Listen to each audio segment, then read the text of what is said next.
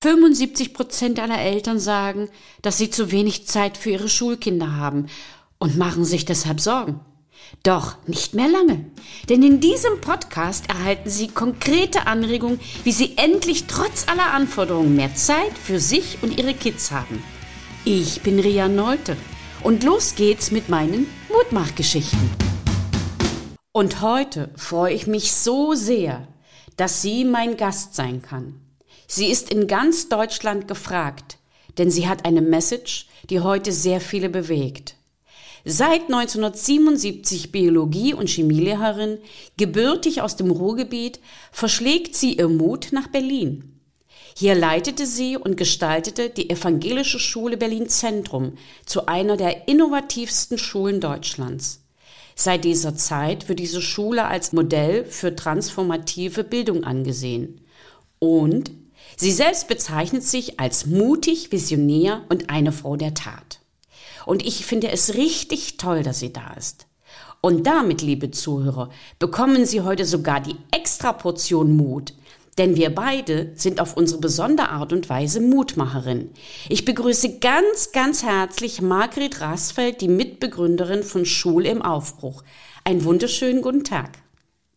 Hallo, guten Tag an alle. Sehr geehrte Frau Rasfeld, nehmen Sie uns bitte mit zu einem der wichtigsten Momente, äh, in der Sie Ihre Schule vorangebracht haben oder vielleicht auch die Aufgabe, die Schule in Berlin zu einer der besten zu machen, angenommen haben. Ähm, ja, das war nicht so, nicht so schwierig. Ich wurde angerufen von Eltern, die schon eine Grundschule gegründet hatten. Die war nur einzügig und der Schulträger hat es deshalb abgelehnt, dass die bis Klasse 10 hochging. Die Eltern waren sehr mutig. Dann haben die gesagt, okay, dann gründen wir schnell noch einen neuen Verein und gründen noch eine weiterführende Schule. Und äh, das fand ich sehr mutig von diesen Eltern. Und dann haben die mich gefragt, ob ich nach Berlin komme. Und dann habe ich ja gesagt, äh, weil ich Berlin toll finde, weil ich nach wie nach dem zweiten Abitur an meiner Schule in Essen darf man gehen, dachte ich mir, nach dem zweiten Abi darf man gehen. Und weil ich da nochmal die Chance gesehen habe, eventuell in den Modellversuch Gemeinschaftsschule zu kommen, von dem ich wusste, dass der starten wird. Und so ist es dann auch gekommen. Also ich bin nach Berlin. Wir haben erst 14 Tage, drei Wochen vor Schulbeginn ein Gebäude bekommen. Dann gab es ein Gebäude, kein Schüler und kein Lehrer. Und dann haben wir das alles noch irgendwie hinbekommen in einem total verrotteten DDR-Typ Dresden-Gebäude, das zehn Jahre leer stand, haben wir uns dann mit 16 Eltern und die hatten ihre Kinder mitgebracht in einem alten Physiksaal, der noch so ansteigende, äh, wie, wie im Hörsaal, so ja, Sitze hat. Kenne ich, ja. Wir hatten eine Theaterlampe mit, die batteriebetrieben war, weil nirgendwo das Licht anging. Und da war dann unser erstes Zusammentreffen. Und äh, ja, und beim Tag der offenen Tür im November waren 400 Leute da. Das ist mir bis heute ein Rätsel, wo die alle hergekommen sind. Das Aber ist so faszinierend. War der das ist ja Mut gepaart mit ungeheuer Kreativität. Richtig? Ja. Äh, wann war das eigentlich? 2007. Und wann war sie dann die innovativste Schule? Wie schnell haben Sie das geschafft? Ja, das war, also ich bin immer so gegen diese, diese Superlative, aber ähm, wir sind, wir, wir arbeiten schon sehr anders. Und ähm, wir hatten, ich hatte ja erst nur eine Klasse 16 Anmeldungen. Die Kinder waren ja alle schon woanders angemeldet. Aber wir haben von Anfang an eben mit den großen Herausforderungen der Zeit gearbeitet. Heute würde, würde man sagen, mit den Sustainable Development Goals. Damals hieß das noch Agenda 21, also die großen Ziele, wo wir uns drum kümmern müssen. Das war das Zentrale dieser Schule. Warum sind wir hier? Wir kümmern uns um Frieden, Gerechtigkeit und die Bewahrung der Schöpfung und das tun wir nicht auf dem Papier, sondern durch Taten, also raus ins Leben. Und das war von Anfang an zentral. Und äh, ja, und dann haben wir auf jeden Fall von vornherein beschlossen, dass wir Jahrgangsmischungen einführen. Also im zweiten Jahr waren wir dann über zwei Jahrgänge gemischt und im dritten Jahr über drei Jahrgänge. Die Kinder haben ohne Noten selbstbestimmt gearbeitet. Wir hatten viele Werkstätten, wir hatten das Schulfach Verantwortung und wir hatten dann 2008 auch schon das Schulfach Herausforderung, wo sie etwas Mutiges, wirklich Mutiges auch tun. Sie gehen nämlich mit 150 Euro im Rucksack, äh, drei Wochen raus in die Welt und müssen überleben.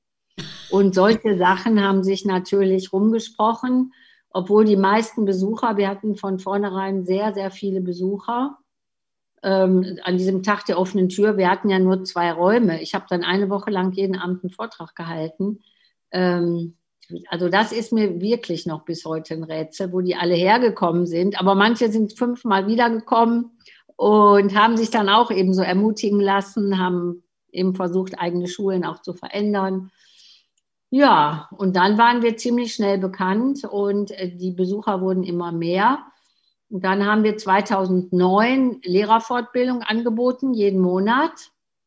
Ähm, und ich bin, also seitdem ich Lehrerin bin, also seit, seit 1977, setze ich total auf die Kinder und Jugendlichen, weil die ja so viel Potenzial haben und so viel können und auch sehr viel mutiger sind als äh, Erwachsene. Die geben nämlich nicht auf. Wenn die vorhaben, Baumbeete in einer Straße äh, auf, aufreißen zu lassen, dann lassen die sich nicht beschwichtigen von jemandem, der kommt und sagt, da ist aber kein Geld für da und das geht jetzt nicht, sondern so Kinder bleiben einfach am Ball, bis sie, wenn sie etwas wollen, ihre ihre Ziele erreicht haben. Das wusste ich aus langjähriger Erfahrung und deshalb habe ich auch gleich die Lehrerfortbildung in die Hände der äh, Kinder gelegt. Und äh, wir machen jetzt seit 2009 Lehrerfortbildung, so im Jahr so um die 1000 Schulleiter sind da auch bei Ihnen. Und äh, die Fortbildung machen 13- und 14-Jährige. Der ist dann auch bekannt geworden, so irgendwie. Also einfach diese ungewöhnlichen Dinge, aber vor allen Dingen diese Kraft der Kinder, dass ich da so elfjährige Kinder in so eine, in eine Gruppe gehen mit zweifelnden Erwachsenen und die zu Tränen rühren und überzeugen. Ähm, das hat sich rumgesprochen. Also wenn man da hingeht, ich kann mich noch erinnern, das fällt mir gerade ein, ich war mal bei einer Schulleiterdienstbesprechung, da ging es um die Einführung von, es gab so irgendwie neue Inklusionsgesetze in Berlin. Und es war ganz fürchterlich, 200 SchulleiterInnen und dann hatten wir irgendwie, mussten wir uns in Räume verteilen, hatten dann mal gerade 20 Minuten. Alle waren genervt und als wir rausgingen, da waren drei Menschen hinter mir und dann sagte eine, waren Sie schon mal an der evangelischen Schule? Nein, was ist denn da? Dann hat sie gesagt, da müssen Sie mal hingehen. Wenn Sie da die Lehrerfortbildung mit den SchülerInnen machen, dann sind sie, gehen sie so fröhlich nach Hause, dass das drei Wochen anhält. Und ich habe gelächelt in der Reihe davor. das, ist eine, das, ist ja eine tolle Geschichte, ja. Ja, Sie kennen die also Schulleiterin. Ich glaube, ich glaub, dieser Geist, also dieses Besondere, wenn man da, da reinkam, zu ja. uns reinkommt, ist ja immer noch, immer ja. ist ja auch alles offen und äh, für Unvorhergesehenes, dann spürt man einfach, dass dass es da anders ist. Ja. Als ich zu dieser Schule recherchiert habe, habe ich festgestellt, dass es auch einen Film gibt, der am 19.11.2019 gesendet wurde, und zwar von Galileo, die Episode 314. Und da wurde auch das Fach äh, Verantwortung und das Fach Herausforderung vorgestellt und auch die Arbeitsweise der Kollegen, wie die Kollegen mit Schülern werten beziehungsweise auch äh, die, die, die Leistungen koordinieren. Das fand ich sehr faszinierend. Und wissen Sie, was Sie jetzt gerade gemacht haben? Sie haben jetzt mein ganzes Konzept umgestoßen. Aber das ist wahrscheinlich typisch für Ihre Art und Weise zu arbeiten, dass man äh, einfach das Gefühl bekommt, man kann etwas ganz, ganz anders machen. Man muss es nicht so machen, wie es vorgeschrieben ist. ja, das sollte man nicht tun. Man sollte genau. nicht alles äh, so machen, vorgeschrieben ist. Da sind ja deutsche Weltmeister drin. Es wird Zeit, dass wir da flexibel werden und offener und da sind ja. wir gleich bei einer ganz wichtigen Frage. Was sind denn Ihrer Meinung nach die wichtigsten ähm, Dinge, für die wir heute Mut machen sollten. Als Lehrkräfte, als Erwachsene, als Sie als Visionäre und wir vielleicht auch als Mutmacher. Also Schule ist ja, besteht ja äh, aus einem Gefüge von Kindern und Jugendlichen, Erwachsenen, Pädagogen und den Eltern und dem Umfeld der Schule. Das ist ja die, dieses Vierer, Verantwortungsviereck. Äh, wenn es um Innovation geht und etwas zu verändern und etwas zu tun, haben die Kinder und Jugendlichen in der Regel gar keine Probleme mit. Und die Erwachsenen, die müssen den meisten Mut aufbringen. Und was den Erwachsenen am meisten schwerfällt, ist einfach loszulassen, die Kontrolle abzugeben, Neues ausprobieren, den Kindern etwas zutrauen und zumuten, an diese Kinder glauben und das überträgt sich ja natürlich, wenn jemand an dich glaubt und, und schickt dich, wenn du elf oder zwölf Jahre alt bist, ähm, hat der so viel Vertrauen in dich, dass du in den Stadtteil gehst und eine verantwortliche soziale oder ökologische Aufgabe übernimmst. Das ist ähm, dieses Schulfach Verantwortung. Mhm. Äh, dann stärkt das dermaßen die Kinder, dass die daran wachsen, dass sie Selbstwirksamkeitserfahrungen machen, dass sie den Glauben bekommen, dass sie was verändern können, dass sich da Menschen freuen, dass sie kommen. Das ist natürlich total schön, wenn du gebraucht wirst und äh, ja, so eine Erfahrung machen darfst. Und die Erwachsenen müssen einfach mal den Mut haben, loszulassen. Es gibt so viele tolle Ideen, die schon irgendjemand gemacht hat und äh, ja, und in diese ganze Schule ist ja Angst besetzt. Angst vor der Schulaufsicht, Angst vor den Eltern, die Kinder haben Angst vor Arbeiten und so weiter. Und Mut ist ja das Pendant zu Angst, das Positive. Und schon, schon Goethe hat gesagt, äh, Mut hat Zauber, Genie und Kraft in sich. Und wir sollten mal diesen Zauber einfach genießen. Und Mut steckt an. Angst steckt auch an, aber Mut steckt total an und gibt Energie und mit, mit dem Mutigsein wächst immer mehr Mut. Also es ist ein, äh, es multipliziert sich so, so wie man ja auch die Erfahrung macht, wenn ich etwas teile, kriege ich viel mehr zurück, als ich teile. Also auf jeden Fall immer kriegst du was zurück und so ist das auch mit dem Mut. Und äh, ja, ich wünsche mir einfach mutige Erwachsene, Politiker, Eltern, ErzieherInnen, die sind meistens schon ein bisschen mutiger als LehrerInnen. Äh, und die Eltern, ja, die passen ja auch immer so auf auf ihre Kinder. Das hat sich ja inzwischen. Man sagt ja heute schon Helikoptereltern. Das ist nicht gut für die Kinder, weil das, was die Eltern wollen, die wollen die beschützen und alle Gefahren von denen fernhalten. Das führt letztlich zum Gegenteil, dass die unselbstständig werden, dass die nicht sich selber vertrauen und äh, deswegen für alle Eltern die Botschaft, lasst eure Kinder los, lasst sie mal Risiken eingehen, schirmt sie nicht von allem ab, macht tolle Sachen mit denen, aber beobachtet sie nicht immer.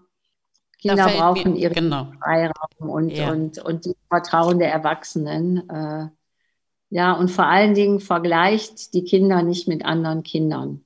Das ist das Schlimmste, was ihr machen könnt. Und ich beobachte eben Eltern auf dem Kinderspielplatz, die dann gucken und sagen, oh, deiner läuft schon, meiner noch nicht, stimmt was nicht mit meinem und so immer diese Vergleiche. Die Kinder sind richtig so, wie sie sind. Jedes Kind ist einzigartig. Wie toll. Und jetzt geben wir einfach den Raum und gucken, was wachsen will und unterstützen da. Und die Schule engt die dann so ein, aber die Schule müssen wir zusammen verändern. Die Eltern haben da sehr große sehr große äh, Einfluss eigentlich auf Politik auch. Also wenn Eltern etwas anderes wollen, da hören die Politiker drauf. Die haben ja zum Beispiel auch G8 gekippt in etlichen Bundesländern, mhm. die Eltern. Also der Mut, der Mut ist schon eine, äh, ein Schlüssel. Sie sprechen mir voll aus, Entschuldigung, Sie sprechen mir voll aus dem Herzen. Und äh, mir fällt da so dieses Bild ein, wenn man möchte, dass ein Baum stark und groß wird, dann muss er auch Stürme aushalten. Ansonsten bleibt er immer dünn und zart. Und genau das ist auch das, was Sie formuliert haben.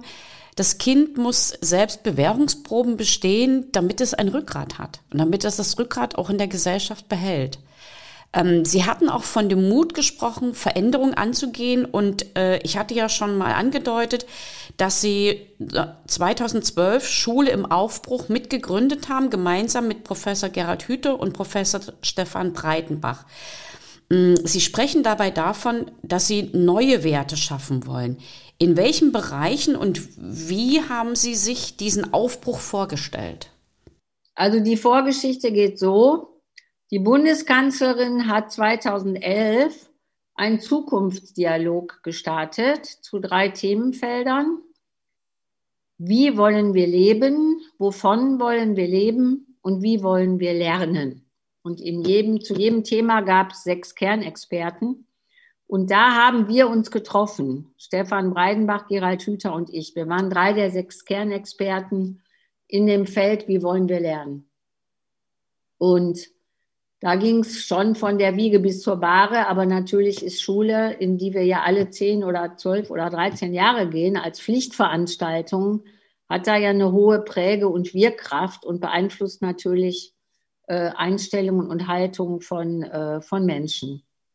Und ähm, dann war uns klar nach diesem Jahr, dass von oben nichts kommen wird in Deutschland. Also keine Vision, das liegt am Föderalismus wir haben ja keine, eine Bundesbildungsministerin darf gar nicht sich zur Schule äußern. Das ist alles ein bisschen paradox in Deutschland.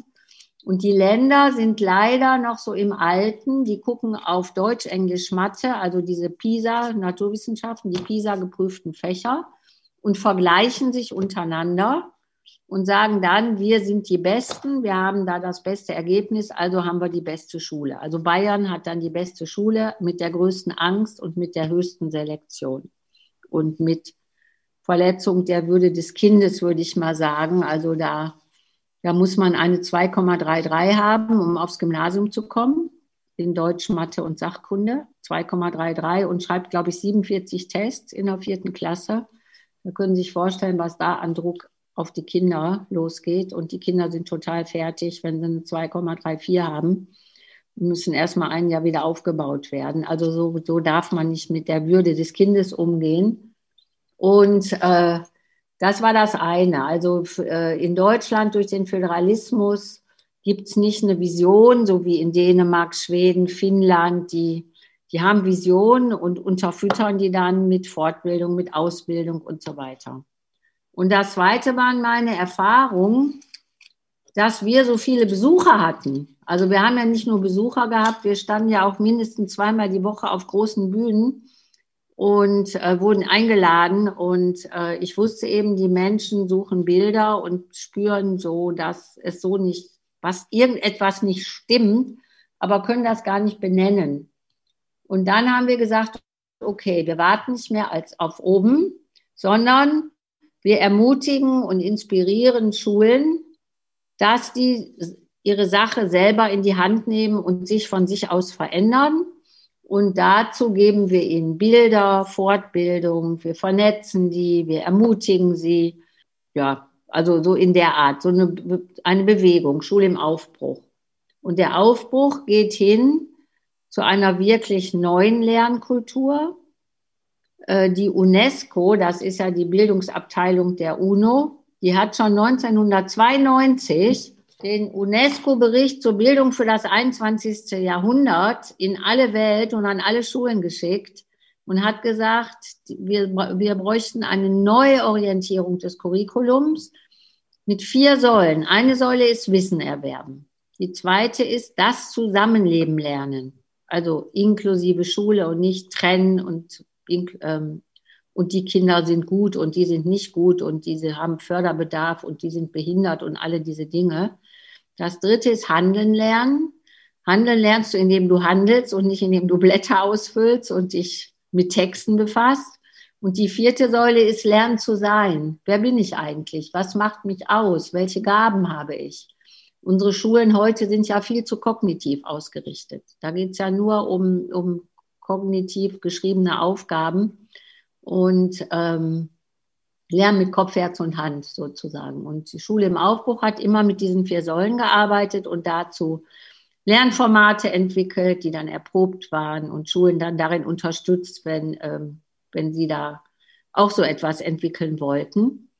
Und heute, also heute heißt jetzt seit 2017, gibt es in Deutschland den Nationalen Aktionsplan Bildung für nachhaltige Entwicklung, der genau dieses einfordert, nämlich diese vier Säulen, das Lernen im Leben, Herzensbildung und kognitive Bildung.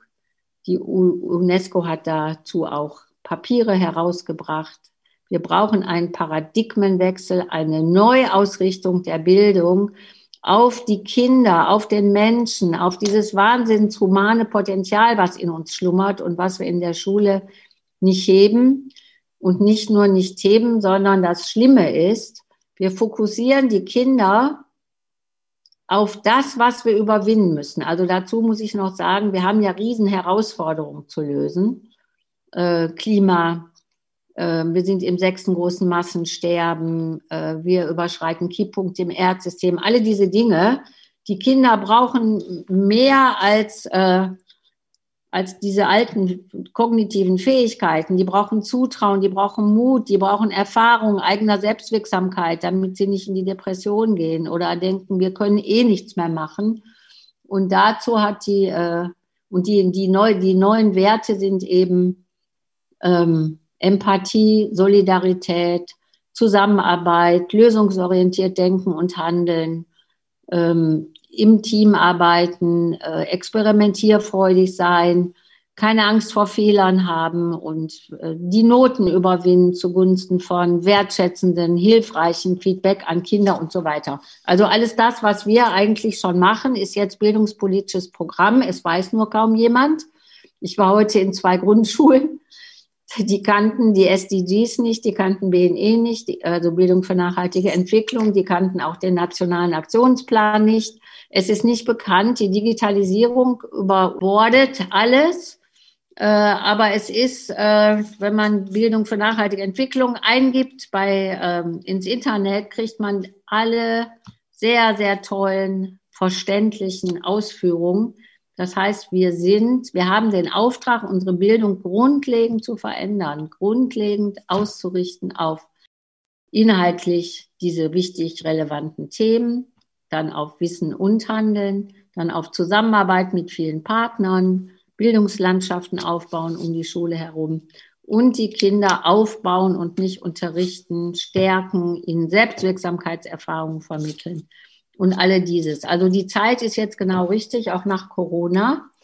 Und wir haben den Auftrag und das ist toll, weil dann sind die Schulen nicht so alleine oder dann sagt man nicht, was ist das denn für eine komische Schule, sondern äh, es wird jetzt langsam eine größere Bewegung. Da wollte ich Sie noch fragen, ähm, wie viele Schulen sind jetzt schon im Aufbruch und wie könnte man sich eventuell, wenn jetzt Zuhörer sagen, das klingt total faszinierend, da möchten, möchten wir gerne mitmachen, wie kann man sich mit Ihnen zusammensetzen, wie kann man sich bei Ihnen melden?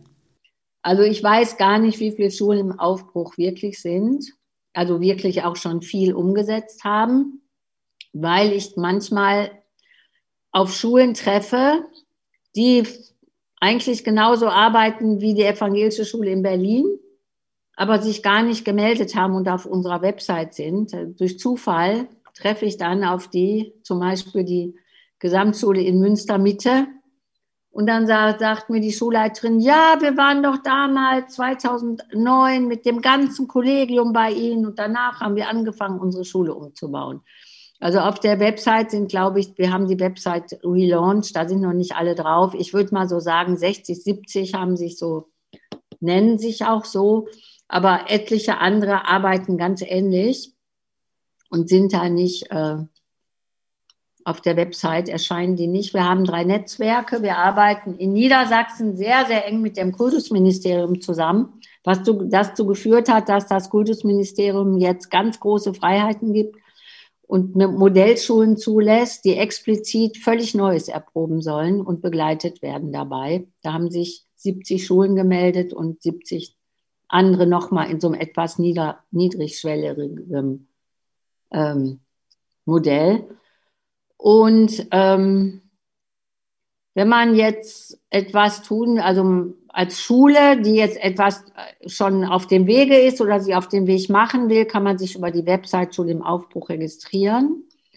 ähm, wenn man etwas tun will als Einzelner, als Eltern oder so, da kann ich sagen, es wird im September ähm, eine Initiative geben von Gerald Hüther und Schule im Aufbruch, die so unter dem Motto steht, kein Kind darf die Begeisterung am Lernen verlieren. Und das tun ja die Kinder in der Schule. Und das ist ja für die Zukunft der Kinder und auch für die ganze Psyche und für, für dieses wunderbare Potenzial der Kinder eine Katastrophe. Und äh, da haben wir eine Website, die geht bald online. Und da kann man schauen, wer interessiert sich dafür. Es soll nämlich äh, Menschen, die sagen, da will ich mich engagieren, sollen sich zusammenfinden. Man kann sehen, sind in meiner Stadt schon, äh, haben sich da schon Leute registriert, kann ich mich mit denen zusammentun. Wir wollen auch schauen, dass wir in einigen Städten und Regionen eine kleine Begleitung hinkriegen. Und dann kann man überlegen, was kann ich tun? Also viele denken ja mit Schule, da rennst du nur vor Mauern, da kannst du gar nichts tun. Aber die Schulen sind oft auch überfordert und es ist ganz schön, wenn man Unterstützer, UnterstützerInnen findet auch, seien es jetzt Vereine, NGOs, äh, engagierte Eltern, engagierte Bürger und so weiter. Also das ist eine Möglichkeit. Und sonst sage ich immer, wenn man Eltern ist zum Beispiel oder Lehrerin, ähm, sprecht einfach mal mit anderen. Oft weiß man gar nicht, wer in seinem Kollegium oder bei den Miteltern auch sich Gedanken macht und ladet mal ein paar Leute ein, sprecht mal, wie geht's euch eigentlich, zeigt mal gute Filme äh, oder jetzt auch die, die Podcasts von oder das ganze Material vom Pioneers of Education Kongress aus dem Frühjahr. Da sind ja ganz viele Schulen aufgetreten, die anders arbeiten. Und dann ist man schon nicht mehr alleine und ähm, dann kann man die nächsten Schritte gehen. Dann kommen Ideen, was können wir tun. Wenn man eine Schule tiefer strukturell verändern will, muss man die Schulleitung ins Boot kriegen.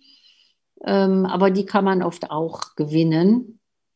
Ähm, so. Also man ist nie so alleine, wie man denkt, aber man muss den Mut haben, über seine Gefühle und Emotionen zu sprechen und auch mal hinzuhorchen, wie es geht und dann mal mutig äh, eine ganz andere Gesprächsebene äh, und Begegnungsebene anzustoßen. Und da, da ja, merkt man, wie dass es anderen auch so geht und dass andere dann auch ihr Herz öffnen. Wir leben nämlich jetzt in einer Zeit, wo die Herzen der Menschen offener sind als je zuvor, auch bei Männern. Frau Rossfeld, ähm, ja. Ja, also das könnte man tun. Und ähm, dann können Sie noch mal schauen auf den Friday, also mit EI geschrieben. Friday, das ist auch ein Lernformat von Schule im Aufbruch. Äh, eine ganze Schule zu verändern, ist, äh, dauert oft Jahre und ist gar nicht so, so einfach. Aber der Friday ist so ein erster Schritt und der Friday ist ein äh, neues Lernformat, wo wir gerade wahnsinnig viel Zulauf kriegen aus allen Bundesländern und äh, manchmal auch von Eltern angestoßen von einzelnen Lehrern, von ganzen Schulen. Die beiden Schulen, wo ich heute Morgen war, die Grundschulen haben beide dann danach gesagt, wir gehen jetzt in den Friday. Der Friday bedeutet vier Stunden die Woche, so ähm, quasi frei von allem Curriculum.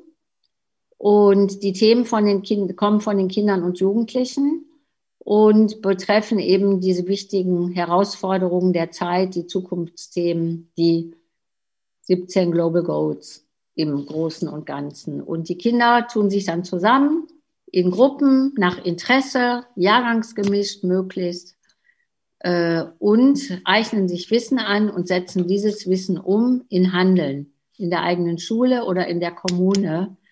Und das ist so toll, was die Kinder alles machen und was sie dann auch für Erfahrungen machen und wie sie plötzlich glauben, dass sie was bewirken können. Das ist sehr, sehr berührend. Wir machen dazu Fortbildungen und so weiter. Kann man alles im Netz finden. Da kann man, das ist auch ein guter Aufhänger, ähm, um anzufangen, um mit dem Friday mal äh, andere anzusprechen, den Schulleiter, den Kollegen, weil der Friday auch bildungspolitisch gefordert wird. In diesem nationalen Aktionsplan steht drin, in allen Bildungssettings sind unverzweckte Freiräume für das Handeln der Kinder. Und die Zukunftsthemen zu verankern. Also ist eigentlich der Auftrag für jede Schule. Und da haben wir ein fassbares Format draus gemacht. Da kann man sehr, sehr gut mit, äh, mit beginnen. Frau Rasfeld, Sie sprechen mir so aus der Seele und ich bin so berührt, weil ich habe den Podcast angefangen, nachdem ich das Gefühl hatte, ich bin mit meiner Sache so ein bisschen allein. Ich habe äh, Schüler in Mathematik bekommen, und habe ich gefragt, wie stehst du zu dem Fach? Oh nee, das kann ich überhaupt nicht und bringe ich nicht und geht nicht und finde ich auch nicht gut. Und ich hatte mir als Aufgabe gestellt, die Schüler sollen wieder Spaß an dem Fach haben. Und äh, ich hatte immer das Gefühl, ich stehe in einigen Situationen so da völlig alleine da und merke aber jetzt immer mehr, je mehr ich mich auch öffne und je mehr ich mich damit beschäftige und mit anderen Leuten ins Gespräch komme, so wie mit Ihnen. Und ich spreche jetzt auch mit meinen Kollegen darüber. Äh, wir, wir sind eigentlich überhaupt nicht allein, aber wir reden so wenig drüber. Ja. Und dadurch äh, haben wir das Gefühl, dass jeder alleine kämpft. Man sagt ja früher auch immer, Lehrer sind äh, Einzelkämpfer. Aber mhm. gerade dieses Einzelkämpfer-Dasein, das müssen wir hinter uns lassen und müssen gemeinsam arbeiten. Und ich sehe auch an meiner Schule gerade, wir haben vor einigen Jahren den Tag der Begegnung eingeführt und das ist ein Tag im Jahr, wo die Schüler entscheiden, was gemacht wird. Und die Schüler erstellen Gruppen, die Schüler äh, organisieren den Tag und die Schüler äh, organisieren auch die Auswertung und die Ausgestaltung des Tages. Das ist schon so ein bisschen ein Anfang. Wir sind zwar noch nicht so weit, dass dann ganz tolle Ergebnisse über längerfristige Zeit hinweg entstehen, aber der Anfang ist auch bei uns gemacht und wir sind eigentlich, eine, also ich finde die Schule sehr, sehr gut. Ich habe gerade heute einen Blumenstrauß bekommen, weil ich zehn Jahre an dieser Schule bin. Das ist die längste Verweildauer an, dieser, an einer Schule für mich gewesen. Aber vielleicht ist es auch deshalb die Möglichkeit für mich, dass, weil ich eben einige Schulen kenne, zu erkennen, wie, wie wertvoll das ist, was wir gerade an Möglichkeiten bekommen und auch an Möglichkeiten haben. Und ich bin Ihnen unwahrscheinlich dankbar. Ich bin der Situation dankbar, dass ich Sie kennenlernen durfte und dass ich Sie hier interviewen durfte. Sie haben eigentlich, ohne dass ich die Fragen gestellt habe, die Fragen beantwortet. Ich wollte noch fragen, welche Tipps haben Sie für Lehrer, welche Tipps haben Sie für Eltern, damit man Schule im Aufbruch organisieren kann? Das haben Sie eigentlich alles schon gesagt. Ich verspreche mich meinen Eltern und Kindern immer drei Tipps oder drei Vorschläge oder drei Spielideen aber vielleicht können Sie am Ende des, äh, des Interviews noch drei ganz konkrete Dinge zum sofortigen Umsetzen den Eltern und den Kindern vielleicht mitgeben, bevor wir hier äh, das Interview beschließen können. Jeden Tag stecken Sie sich drei Steinchen oder drei Bohnen oder was immer Sie wollen in die Tasche ähm, und gucken, dass Sie die vergeben, indem Sie jemanden, bei sich bei jemandem bedanken oder jemand etwas Positives sagen. Bevorzugt ihren Kindern. Das ist cool. Weil wir, wir neigen dazu, äh, zu meckern. Auch die Schule, also wenn Eltern angerufen werden, sagen die immer sofort, oh, was ist passiert? Ne? ja. Und es ist selten, dass jemand anruft aus der Schule und sagt, ich habe gerade so eine tolle Situation mit Ihrem Kind gehabt. Sie haben so ein tolles Kind, das wollte ich Ihnen nur mal sagen. Ja, äh, also dieses Positive sehen, die kleinen Sachen auch, dankbar sein. Äh, auch mal gerne am Familientisch abends so eine warme Dusche, wie Sie vorhin mir erzählt haben, ne? das ist ja sowas. Also den Blick von den Defiziten aufs Positive. Dann jetzt nach Corona auf keinen Fall äh, Stoff nachholen soll oder, oder Druck machen oder so auch im Kopf haben, oh Gott, mein Kind hat so viel verpasst. Ihr Kind hat wahnsinnig viel gelernt. Auch darüber mal sprechen, was die Kinder gelernt haben, wie es ihnen geht, was sie sich wünschen, äh, rausgehen, auch mal in die Natur und einfach jetzt mal hören, was die Kinder so brauchen und bloß nicht Lernstoff nachholen, äh, das sagen im Übrigen nicht nur ich, sondern alle ähm, Neurowissenschaftler, Psychologen und so weiter, dass es eine Katastrophe ist, wenn wir Kinder jetzt wieder verzwecken für Noten und Stoff lernen und so. Ja, und das Dritte ist, ähm, sich selber was Gutes tun. Jeden Tag einmal. Ganz Wer genau. gut drauf ist, kann auch zu anderen, zu anderen ähm, was geben. Ja, genau. Frau Rastfeld, ich möchte Ihnen jetzt eine Bohne schenken, weil ich Ihnen sagen möchte, dass ich das Gespräch total toll fand, total faszinierend. Sie haben mich unwahrscheinlich inspiriert. Ich hoffe, dass das auch meine Zuhörer mitbekommen haben oder dass sie auch diese, diese, diese Stärke und die Kraft mitbekommen haben, die da zwischen uns gerade äh, geschwebt ist. Ähm, ich gehe beschwingt und berührt in den nächsten Tag. Wir haben jetzt Vorbereitungswoche, das heißt, nächste Woche beginnt die Schule wieder. Und wir sind auch gerade dabei, so ein bisschen ein paar neue Fahnen zu setzen und neue Wege zu gehen. Und sie haben mich derart bestärkt, das weiterzumachen und auch, äh, wir mal, mit dem Podcast weiterzumachen. Ich glaube, wir sind beide auf einem richtig guten Weg und ich danke Ihnen ganz, ganz dolle dafür, dass Sie mir diese Möglichkeit gegeben haben, das auch so zu sehen. Herzlichen Dank ja, für dieses wunderbar. fantastische Vielen Dank Gespräch. an Sie. Sie haben auch eine ganz tolle Energie. Die kommt so richtig hier aus meinem Computer rübergesprungen. Dankeschön. Äh, ja, machen Sie weiter. Toll. Die Menschen brauchen gute Geschichten. Ich danke Ihnen von Herzen und ich denke, dass ich mich bei Ihnen in irgendeiner Form melden werde und Schule im Aufbruch mitgestalten möchte. Also bis später. Wunderbar. Tschüss, Ja. ahoi. Dankeschön. Ciao. Und das war sie schon wieder. Die extra Portion Mutmachgeschichten. Und wie immer, ich freue mich auf Ihre Rückmeldung an podcast.rino-story.de. Als kleines Dankeschön für Sie und Ihre Treue erhalten Sie ein kostenloses 15-minütiges Beratungsgespräch mit mir. Bis zum nächsten Mal. Herzlich Ihre Ria Neute, bekannt als Rino Mutmacherin.